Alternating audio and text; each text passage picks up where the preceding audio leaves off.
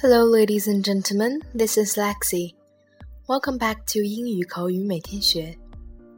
Today we'll be learning a new slang, nickel and dime. Nickel. N I C K L E.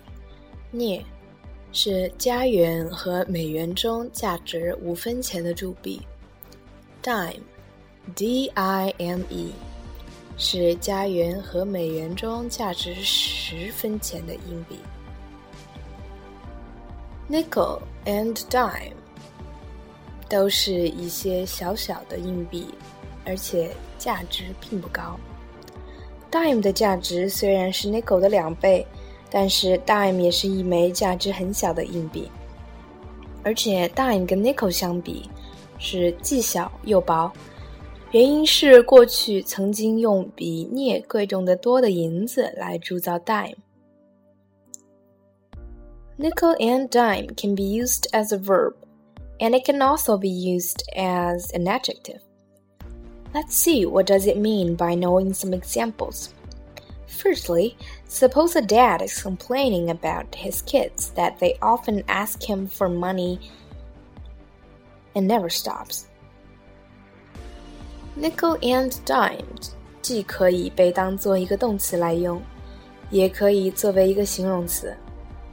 我们还是通过例句来领会它的意思吧。首先看一个爸爸在抱怨他自己两个十多岁的子女老向父母要零花钱，数目虽然不大，但是长年累月积少成多也成为了负担。请注意他话里的习惯用语 nickel and dime 在句中的结构。Our kids, Bill and Sophie, nickel and dime my wife and me to death. It's just a few dollars every time, but it never stops, and after a while, it adds up to so much money.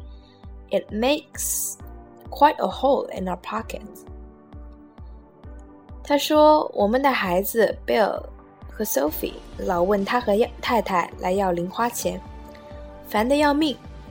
虽然每次只是几美元，但是却没完没了，长此以往就成了一大笔钱，好像把他们的口袋掏空了似的。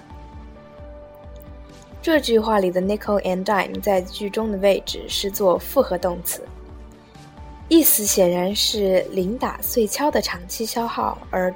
消耗了大笔的钱财。刚才说过，nickel and dime 也可以当做形容词来使用。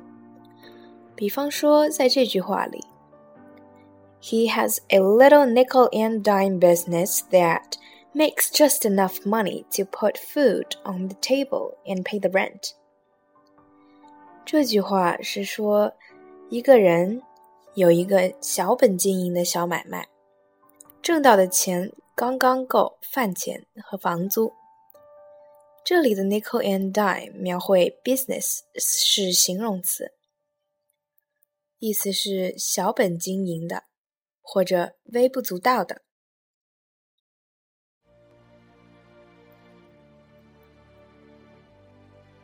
Those are two meanings of the slang nickel and dime. I hope everyone could understand what does it mean and understand how to use it. And that's it for today. See you next time. This is Lexi.